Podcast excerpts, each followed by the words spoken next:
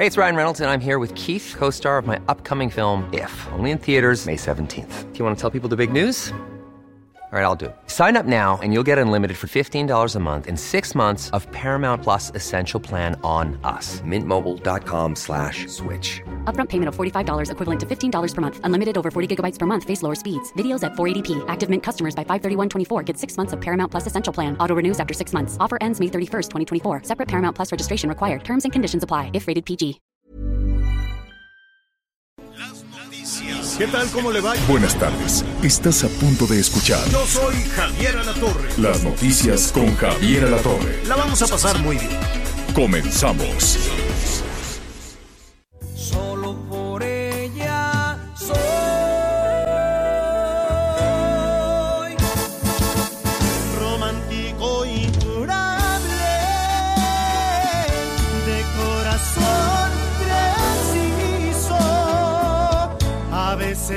Solitario, loco y enamoradizo,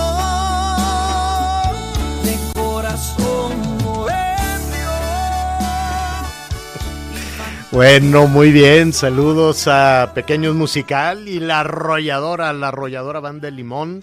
Estamos escuchando, pues es otro hitazo. Romántico incurable. No más porque es martes. ¿Sí es martes? No más Sí, porque es es martes, martes, y a martes mediodía. Anita Lomelí, ¿cómo estás? Qué gusto saludarte.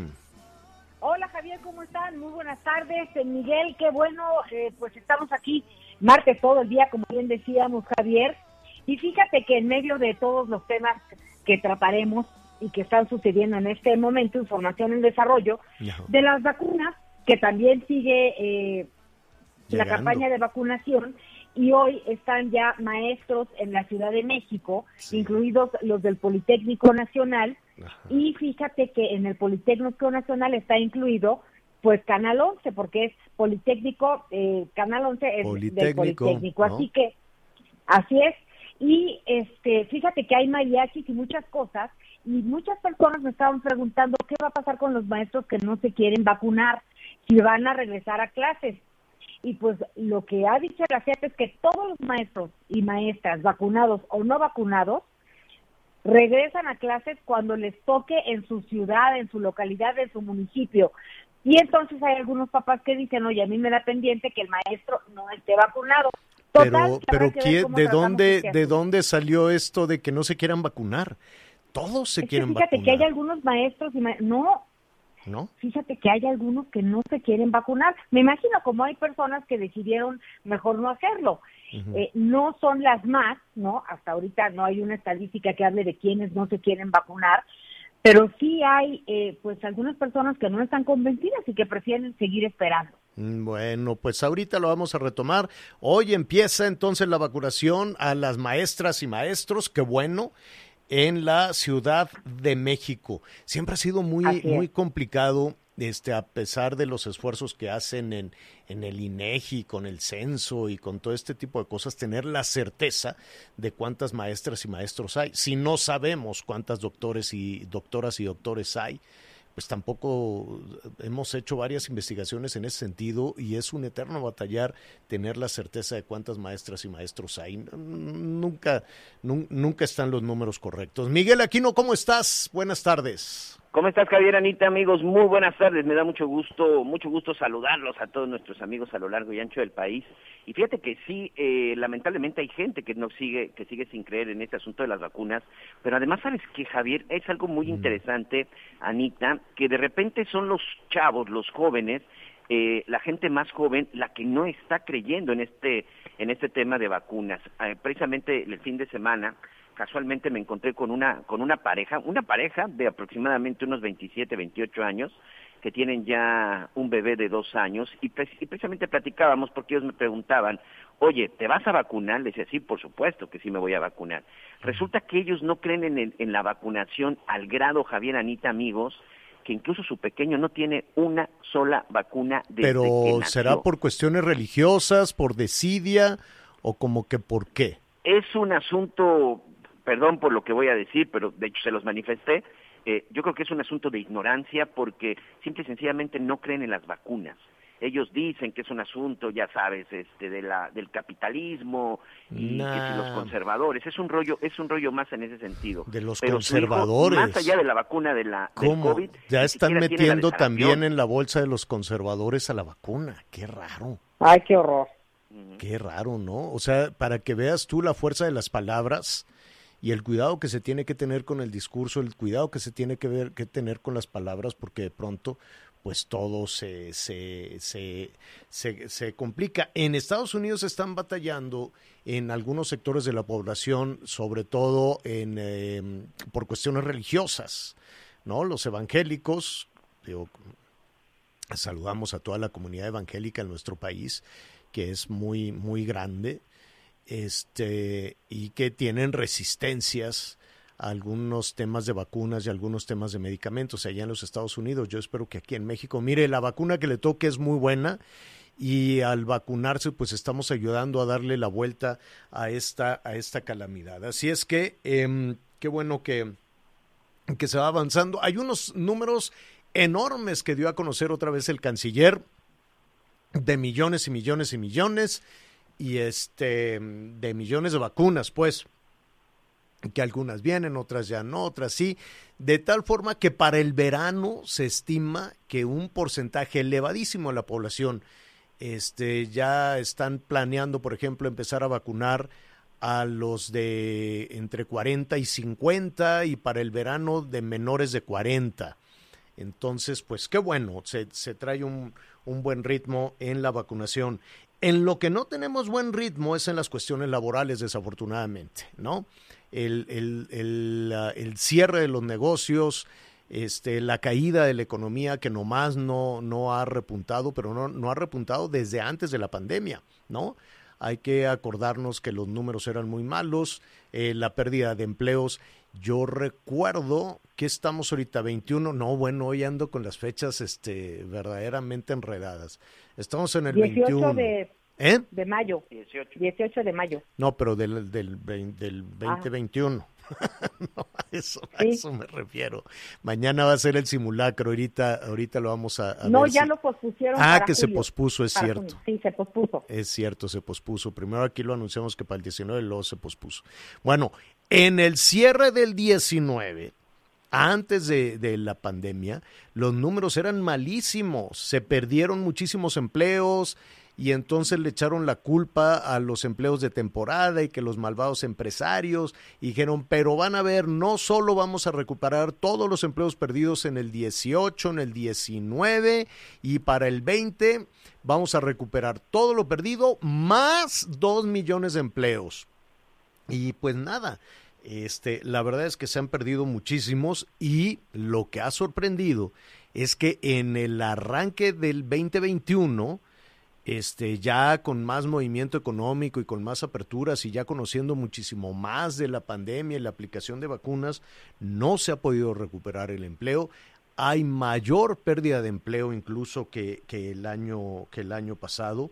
Y en toda esta situación, lo lamentable es que la mayor pérdida de empleos es de mujeres, ¿no? Las Son- mujeres, Son las mujeres las que se está batallando muchísimo más para este para poder ofrecerles empleo. De por sí los salarios pues es mentira tanto discurso y tanta cosa de, de la equidad de género y este tipo de situaciones. La verdad es que muy poco o nada hemos avanzado en ese en ese sentido. Dijo esta mañana Julio Santaella este el, el eh, presidente de, del INEGI o el titular del INEGI que fíjate, hay en este momento casi 5 millones de mujeres, 4.8, casi 5 millones de mujeres que están en condiciones de trabajar. Es decir, que si les ofrecen un empleo, lo aceptan. Y esto significa que es un millón de mujeres más que el año pasado, cuando se inició la pandemia. Entonces la pandemia le pegó severamente a las mujeres, pegó severamente en los hogares, la responsabilidad, yo no sé, yo no sé por qué este, se, se, se, se dijo desde una posición muy alta en el gobierno federal que las mujeres iban a ser las responsables de cuidar a los enfermos, ¿no? El, el, el, mantener estos eh, roles eh, inequitativos y discriminatorios de que fueran las mujeres las que, pues ni modo, tú vas a tener que cuidar al enfermo, tú vas a tener que dejar el trabajo, tú vas a tener que encargarte de la locura que se convirtieron los encierros en las casas.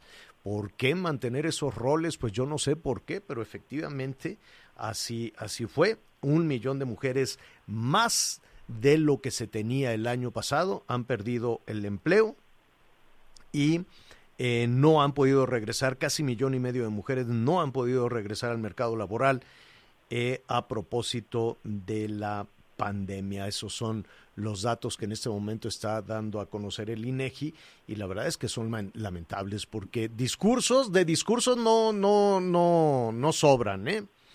Todos los días podemos tener un discurso, todos los días podemos tener este, la buena voluntad y la política de esto y la política de aquello, y en los hechos, pues no es así.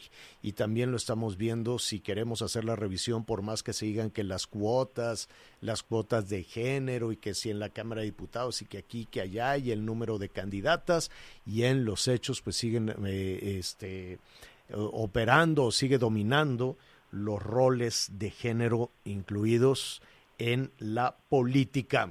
A propósito de política, pues vamos a ver, ha sido ya un renunciadero, ¿no? O por lo menos en, en donde, en Sonora, en Sinaloa, en donde más, en San Luis Potosí y en Michoacán, están renunciando algunos candidatos para eh, favorecer pues alguno de los punteros. ¿No es así, Miguel, Anita? Así es, Javier. Eh, tenemos. Eh, en re, es Vamos que a estar en Sonora en primero, árbitro, ¿no? A las campañas. Sí. Perdón. Aunque estaba yo checando, Uh -huh. sí había. Pues estaba yo en Movimiento Ciudadano, pero déjame ir rápidamente a Sonora. Uh -huh. Sí, allá en, eh, en, Sonora pues está eh, recibiendo el apoyo de dejó el, el, candidato de Movimiento Ciudadano. Ricardo Burr. Perdón, Anita, no te oigo. Sí, Ricardo Burr, candidato de Movimiento Ciudadano, que uh -huh. se une al proyecto de Ernesto Gándara. Uh -huh. Esto en Sonora. Uh -huh. Este anunció que se suma al proyecto de la Alianza Va por Sonora, que es PRI, PAN, PRD, para que Sonora gane. Y pues bueno, hizo un llamado a favor de todos este, los sonorenses para pues adherirse a esta campaña aunque su partido, no, Movimiento Ciudadano, no lo reconoció, no reconoció este hecho. Bueno, pero vamos a ver, mira, eh, así está la situación entonces allá con Movimiento Ciudadano. Eh, Ricardo Burs, este candidato al gobierno, dijo, ¿saben qué? Yo hasta aquí llegué, yo le voy a apostar a la candidatura del priista Ernesto Gándara, que hay que decirlo, la competencia entre Ernesto Gándara, eh, eh, y el eh, candidato de Morena, este eh, señor Durazo, ya está muy cerrada, ¿no? Y como dicen por ahí, caballo que alcanza, pues vamos a ver. Entonces, este, está muy, muy cerrada la competencia. Algunas eh, agencias, algunas casas encuestadoras le dan una ventaja a Gándara sobre eh, el candidato de Morena otros dicen que no, que es el candidato de Morena el que va pues arriba, pero ahí van, ahí van, ahí van, este, con muy poca diferencia, con muy poca diferencia los candidatos, tanto el de Morena como el candidato Ernesto Gándara. Así es que veremos si efectivamente, y que nos digan nuestros amigos que nos están sintonizando allá en Sonora, que nos den su opinión, ¿no? Y que nos digan si a 19 días de la contienda electoral esto les puede significar a usted una, una diferencia. Ahora, esto sucedió también en Sinaloa, donde el candidato del Verde ya se bajó y dice que va a apoyar al candidato de Morena, y también en Michoacán, y también, si no me equivoco, en San Luis Potosí. ¿Qué, y en Tlaxcala. ¿Qué, eh, perdón, en Tlaxcala, perdón, en Tlaxcala.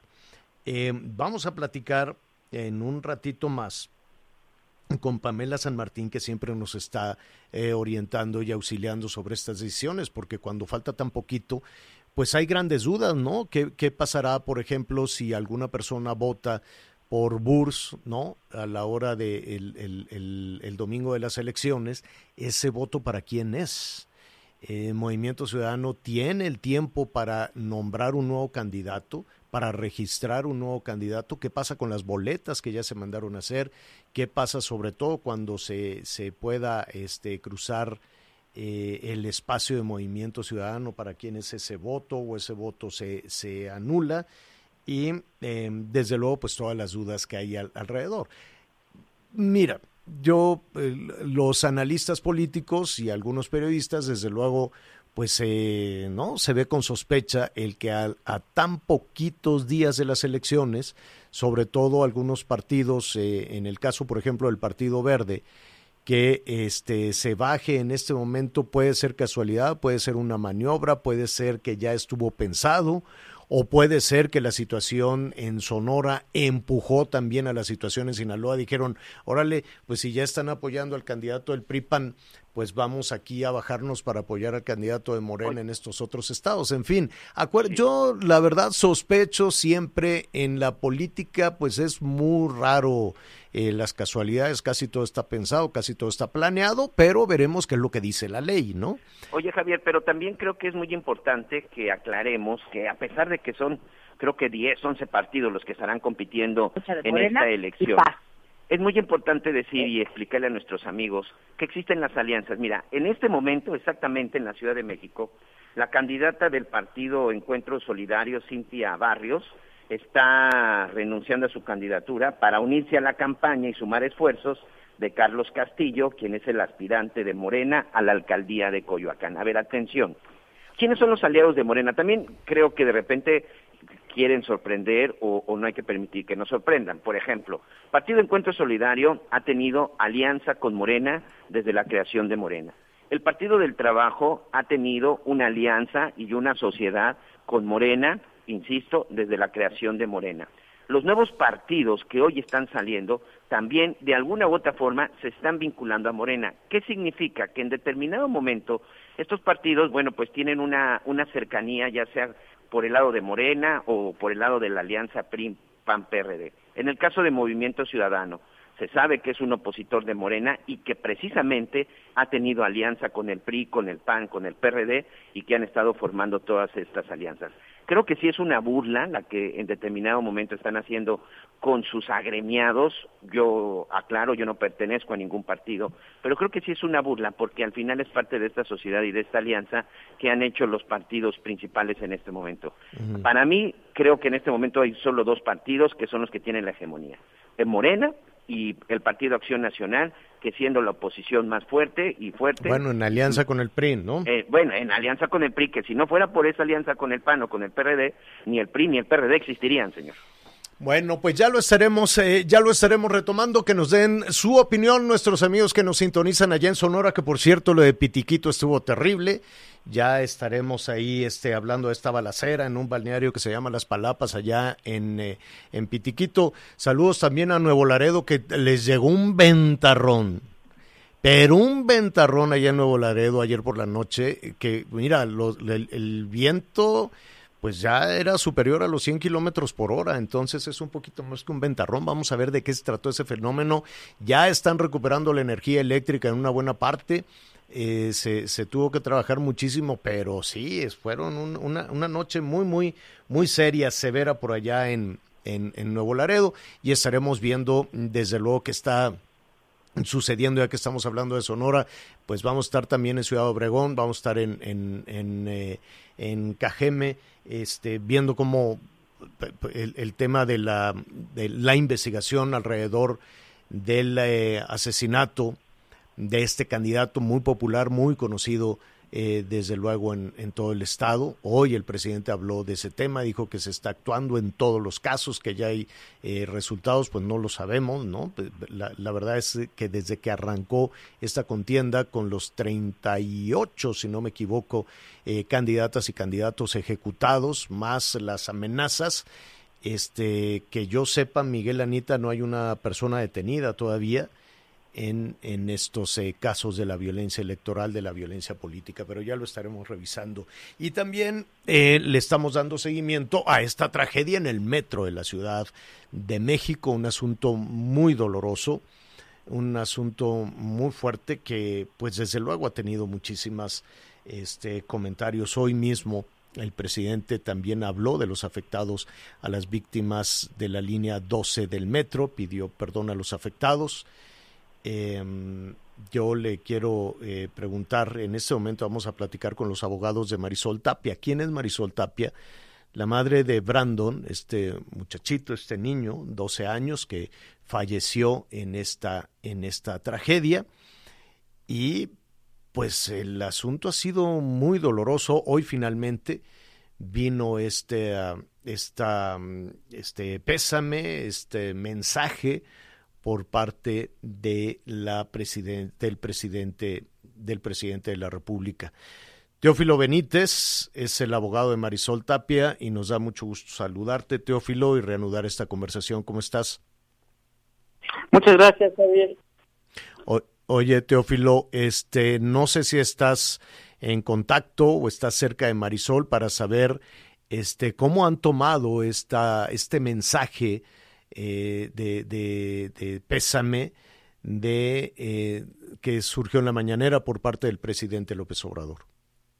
No he hablado con ella aún, ahorita en este momento, pero bueno, eh, yo les digo que pues no, yo no sigo al señor presidente en las mañaneras, pero más sin embargo en anteriores ocasiones los periodistas nos da, nos preguntaban la opinión de que cuando él dijo al carajo con esto, pues eh, yo creo que ojalá sí sea de corazón lo que él está sintiendo, porque pues o ¿Sí, ¿Sí me escuchas? Sí, aquí estamos, te escuchamos. Ok, que sí sea de corazón lo que él está diciendo, porque realmente primero cuando manda a el mensaje decir que al carajo con esto, pues no es creíble, ¿no? Uh -huh. Y que no sea nada más una burla por el hecho de que estén bajando las encuestas o porque se vengan los tiempos electorales. -huh. eh, entiendo que van a presentar una denuncia hacia diferentes funcionarios o ya la presentaron. Se ingresó una queja ante la Contraloría General por las deficiencias en la actuación como servidores públicos durante todo el tiempo que se llevó a cabo la, la, el diseño, la construcción, el mantenimiento y la supervisión. Y eso fue pues, en cuanto a mucha gente que estuvo como responsable durante toda esa pues eh, ese, esa planeación y diseño, construcción, operación y el mantenimiento de la línea 12 del metro. A ver, eh, para entender, ¿a quién estarían a quién estarían denunciando y por qué? Mira, se les está llevando a cabo esta queja porque uh -huh. eh, dentro de la misma eh, se presume y nosotros presumimos pues que puede haber mucha obstrucción de la justicia como siempre se les ha, ha comentado y también pues, para la propia seguridad jurídica de, de, esto pues que no existe una manipulación y tampoco quieran meter ellos pues, mano negra no y dentro de la misma pues estamos ahí previendo que vamos a solicitar a muchísima gente, de entre ellos a Mario Delgado, a Jesús Horta Martínez, a Juan Carlos Mercado, a los DROs que intervinieron dentro de esta cuestión, que es Francisco González Ortega, Guillermo Leazat Pancardo, a Elba Guadalupe Mendoza, a de, la gente de la Procuraduría General de Justicia, a José Carlos Rosillo, a Jesús Murillo Cara, a David Vega Vega, y de la Auditoría Superior también estamos mandando a citar gente o vamos a mandar a citar gente como Juan, Juan Manuel Portal, ¿no? Mm. Eh, aquí vemos que la lista es muy grande y hay funcionarios que de diferentes administraciones y emanados de diferentes partidos políticos. Sí, así es, pero cada uno pues conlleva una responsabilidad, por decirte un ejemplo, ¿no? Con Mario Delgado, él hace una renta de, de 30 trenes que costaron 400 millones de, de dólares uh -huh. y que los rentó en, cien, en 1.588 millones de dólares a la Ciudad de México. O sea, uh -huh. hay una malversación ahí de muchísimos millones de, de dólares uh -huh. y los cuales pues no contenían la seguridad real que se necesitaba para la operación del mismo, ¿no?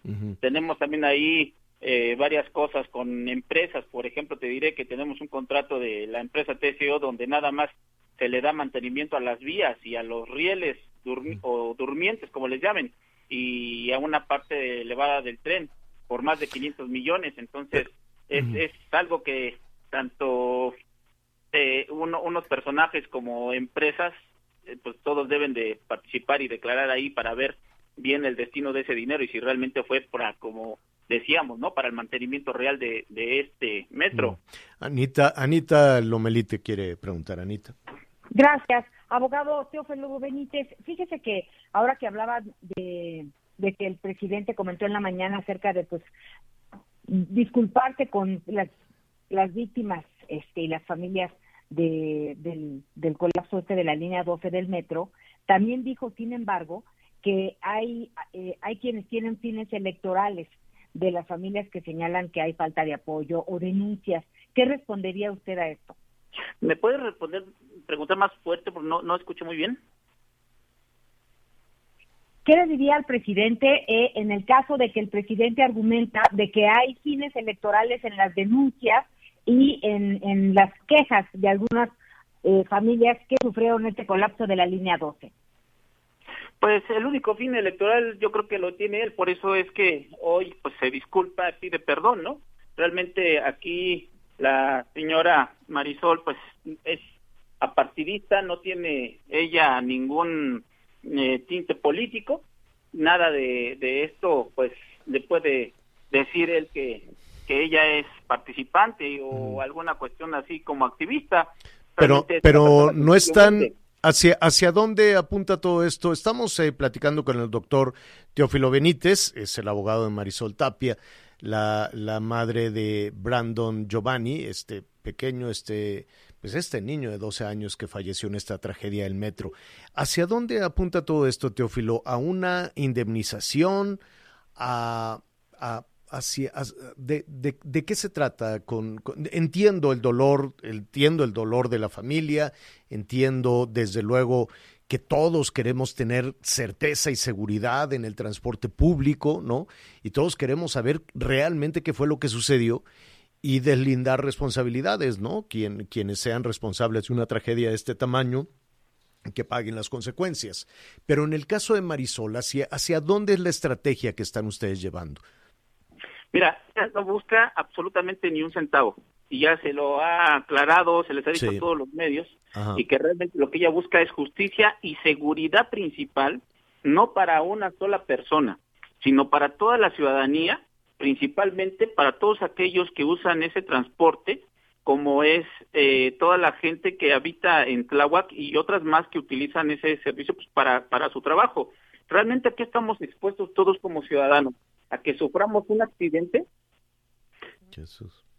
por una negligencia de ellos y por no querer hacer una inversión real para comprar eh, productos de primera o que se tenga una buena supervisión, un buen mantenimiento. Y eso es lo que nosotros buscamos, que realmente sí se produzca un efecto, pero en beneficio de todos los mexicanos, no de una sola persona. Y que también pues ellos no le pongan valor a una a una vida Eso y es. menos a un hijo, porque yo creo que lo más doloroso No, es eso, ¿no? terrible. Que un Eh, hijo eh, tenga un precio por, no sé, Mm. 650 mil pesos, como ellos lo, lo, lo manifestaban, Mm, Bueno. cuando ellos en una renta de unos trenes tienen más de mil millones de ganancia en dólares, ¿no? Este, Teófilo, pues eh, te, te agradecemos y si nos permites, eh, queremos seguir cerca de la estrategia que se está eh, siguiendo. Por lo pronto están, na- nada más para, para aclarar, ya presentaron la denuncia, están haciendo la documentación, ¿en, en, en qué nivel están?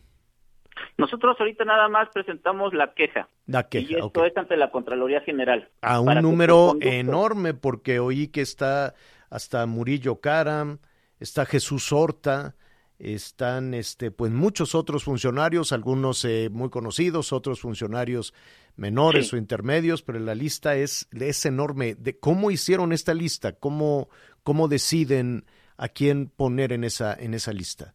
por las investigaciones que Ah, ya. nosotros estamos haciendo y por el seguimiento de toda la inversión que se le está dando al metro. O sea, Ujú. puede, no puede ser que estemos exageradamente endeudados hasta el 2026 y hasta el 2035 por cuestiones de millones de dólares. Ya. ya.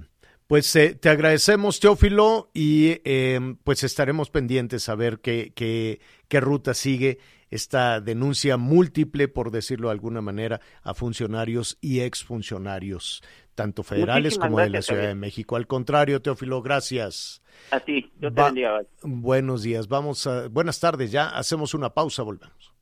Sigue con nosotros. Volvemos con más noticias. Antes que los demás. Heraldo Radio. La HCL se comparte, se ve y ahora también se escucha. Todavía hay más información. Continuamos. Ruta 2021, la ruta hacia las elecciones presenta. Bueno, pues hay movimiento, desde luego, cuando falta ya nada, 19, 18 días para las elecciones. Algunas candidatas y candidatos pues ya están replanteando o a nivel eh, eh, eh, local, por ejemplo, en algunas alcaldías en la Ciudad de México, como la de Coyoacán, ¿no? Bajarse de la contienda para apoyar algún este, candidato o para los gobiernos de los estados esta suerte de, de, de, de, decisiones que van cayendo como fichas de dominó se inició en Sonora con Burs, el candidato de Movimiento Ciudadano, que dijo, ¿saben qué? Yo hasta aquí, hasta aquí llegué, dijo Ricardo Burs, y voy a apoyar a Ernesto Gándara, el candidato de la coalición PRI-PAN, PRI-PAN-PRD. Y entonces, pues en Sinaloa, el del Verde se bajó para apoyar al de Morena, algo que suena pues probablemente no tan sorpresivo, ¿no? Y en Michoacán algo similar, y en Tlaxcala, y en a, a nivel de las alcaldías en Coyoacán. ¿Esto se puede? Eh, ¿Qué dice la ley? ¿Qué pasará con las boletas? En fin, hay algunas dudas en ese, en ese sentido, independientemente de los alcances que se pueda tener, ¿no? Alguien podría imaginar que en Sonora, evidentemente pueda tener un alcance cuando la contienda es tan cerrada, pero en los demás eh, estados donde son estos partidos satélite que viven de un partido mayor, ¿qué es lo que sucede?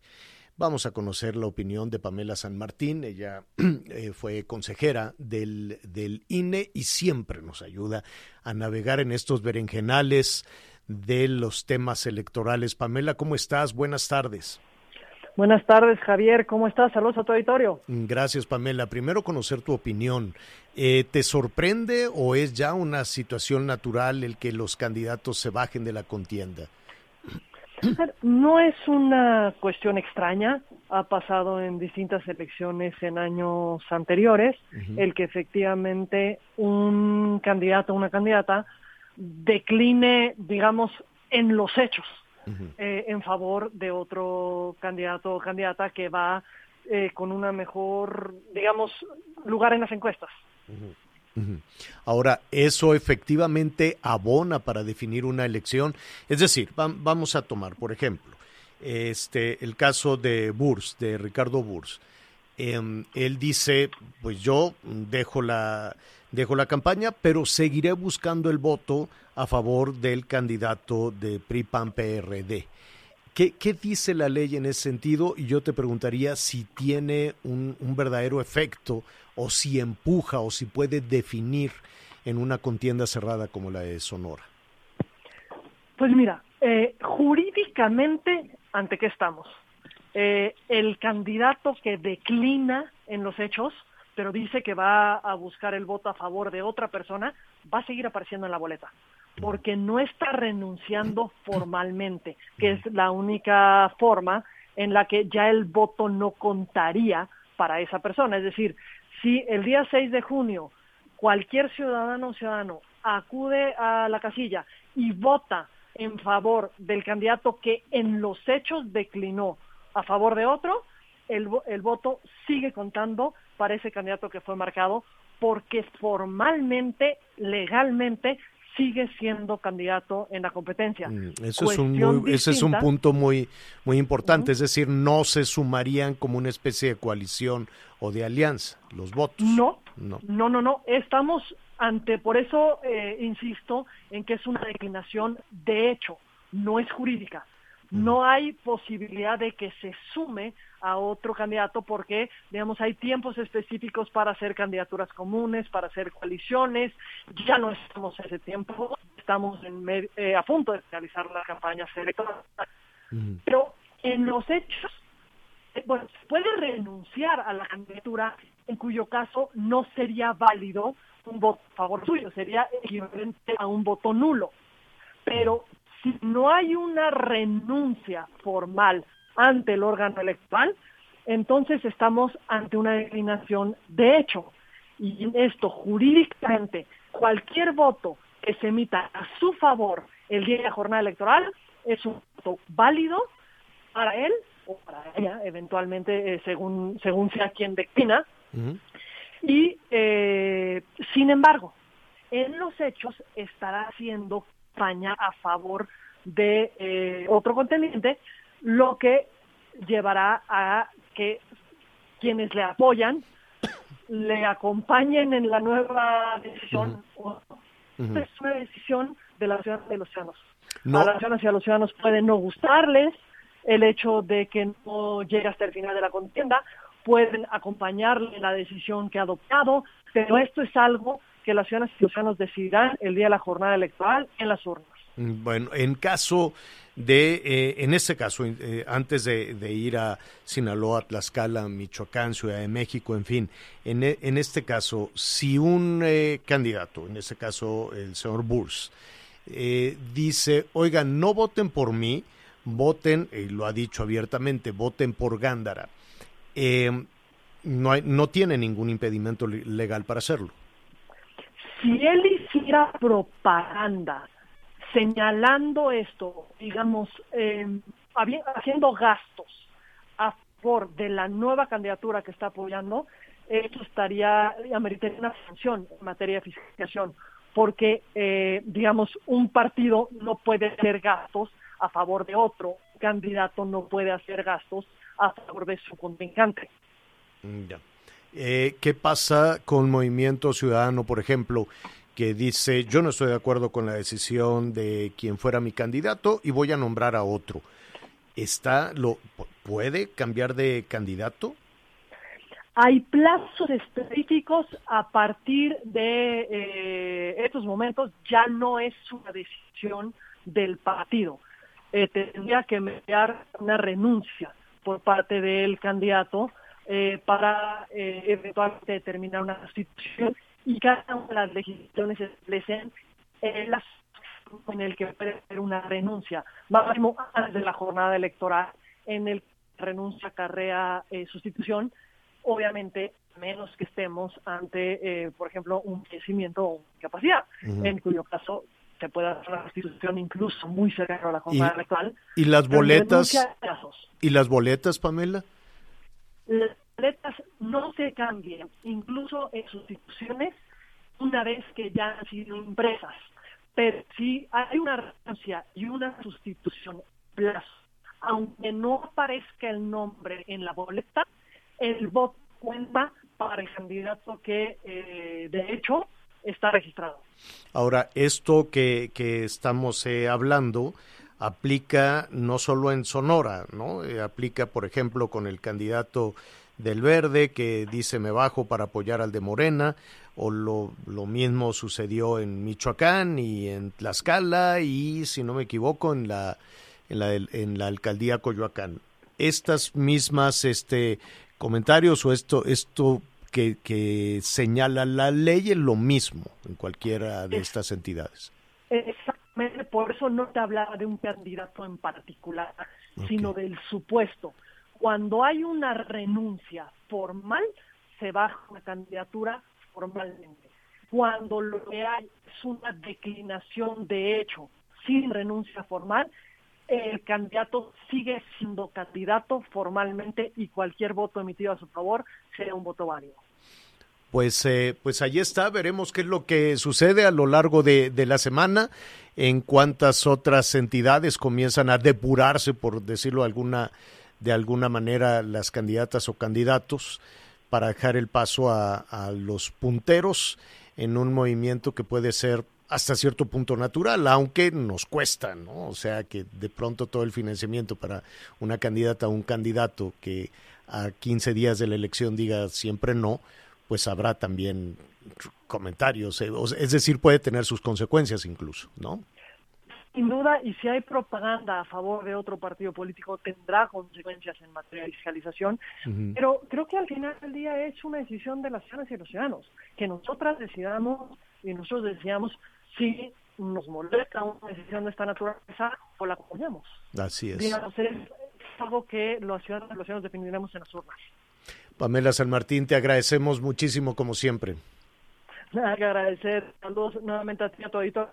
Gracias, gracias. Es Pamela San Martín, ex consejera del INE. Una pausa, volvemos. Ruta 2021, la ruta hacia las elecciones presentó. Sigue con nosotros. Volvemos con más noticias. Antes que los demás. Heraldo Radio, la H que sí suena y ahora también se escucha. Todavía hay más información. Continuamos. Gracias por continuar en las noticias con Javier La Torre y es momento de saludar a Aris Chávez. Ella es representante de Productos Politécnicos porque si lo que le preocupan son las bacterias y los virus, pues nada mejor que lo que tienes que platicarnos, Aris. Claro que sí, qué gusto saludarte, mi querida Anita. Pues hay que poner mucha atención. A mí me da mucho gusto que ahora la gente se esté preocupando por su salud. No hay nada más importante si no tenemos salud, pues no podemos disfrutar de otras cosas de la vida, de la familia. Por eso, hoy más que nunca, que pues toda la población estamos en un riesgo latente de contagiarnos, hay que ayudar al organismo a sentirnos bien, pero sobre todo estar protegidos con el tema de los contagios. Este tratamiento del que les voy a platicar el día de hoy está ayudando a miles de personas en esta época de pandemia a mantenerse protegidos con unas defensas muy altas, que eso es la clave para mantener un sistema inmunológico fuerte. Este tratamiento es elaborado por el Instituto Politécnico Nacional. Durante más de una década investigaron la forma de elevar nuestras defensas, nuestro sistema inmunológico, porque fíjate que más del 80% de las enfermedades que padecemos tienen que ver con un mal funcionamiento del sistema inmunológico. Es decir, si tenemos nuestras defensas bajas, entonces somos presa de virus y de bacterias y de muchas enfermedades. El factor de transferencia es un tratamiento formidable, que no tiene efectos secundarios, que puede tomar toda la familia, que no es invasivo, porque además es una ampolleta que se toma todos los días. Este tratamiento nos garantiza desde la primera semana una elevación de nuestros glóbulos blancos de unos 470%. Esto al ser elevadísimo nos garantiza protegernos de cualquier contagio. Eso es una excelente noticia actualmente. Hay que recordar pues que no hay que bajar la guardia. Todavía seguimos en un grave riesgo de contagio, aún con este pues esta temporada de inmunización, digamos refiriéndonos a las vacunas, eso no nos garantiza tampoco que no nos vamos a contagiar. Por eso hay que fortalecer el sistema inmunológico. De manera preventiva es excelente. Ya tenemos miles de testimonios de personas que lo toman todos los días y que se sienten muy bien, también con mucha más energía porque el cuerpo está trabajando correctamente. Lo hemos administrado en otro tipo de pacientes con enfermedades autoinmunes, crónico-degenerativas, más de 150, cáncer, diabetes, lupus, esclerosis múltiple, artritis reumatoide, fibromialgia, enfermedades de la tiroides, VIH, hipertensión, las enfermedades respiratorias propias de esta época. Desde la primera semana hemos visto mejorías de hasta un 80%. Y lo mejor de todo, mi querida Anita, es la promoción que traigo especial para este programa. Así que vayan marcando 55, 56, 49 44 44. Si usted quiere gozar de buena salud, hoy le tengo una buena noticia. Le vamos a enviar hasta la puerta de su hogar 15 dosis de factor de transferencia con un precio bajísimo. Y si se comunican en este momento, les vamos a enviar el doble completamente gratis. Es decir, ustedes van a recibir 30 dosis pagando solo la mitad y además gratis dos caretas transparentes, dos cubrebocas N95, dos geles antibacteriales de grado clínico, que son muy importantes para seguirnos protegiendo. Y a las primeras 50 personas en llamar, seguimos festejando a mamá, así que le vamos a enviar un par de arracadas de oro de 14 quilates y una batería de cocina con tapas de cristal templado, son seis piezas y va gratis. Así que comuníquese. 55, Buenísima promoción, ya estaba yo 56, esperando las arracadas sí, ¿verdad, mi querida casi Anita? al final. Aris, ¿nos Mande. repites el número, por favor? Sí, 55, 56, 49, 44, 44. Si llaman ahorita, todos esos regalos son para usted. 55, 56, Muchísimas gracias, Aris Chávez. 49, Hasta la 44, próxima. 44. Buenas tardes. Adiós. Hacemos una pausa y enseguida estamos de regreso. Sigue con nosotros. Volvemos con más noticias. Antes que los demás. Heraldo Radio. La HCL se comparte, se ve y ahora también se escucha.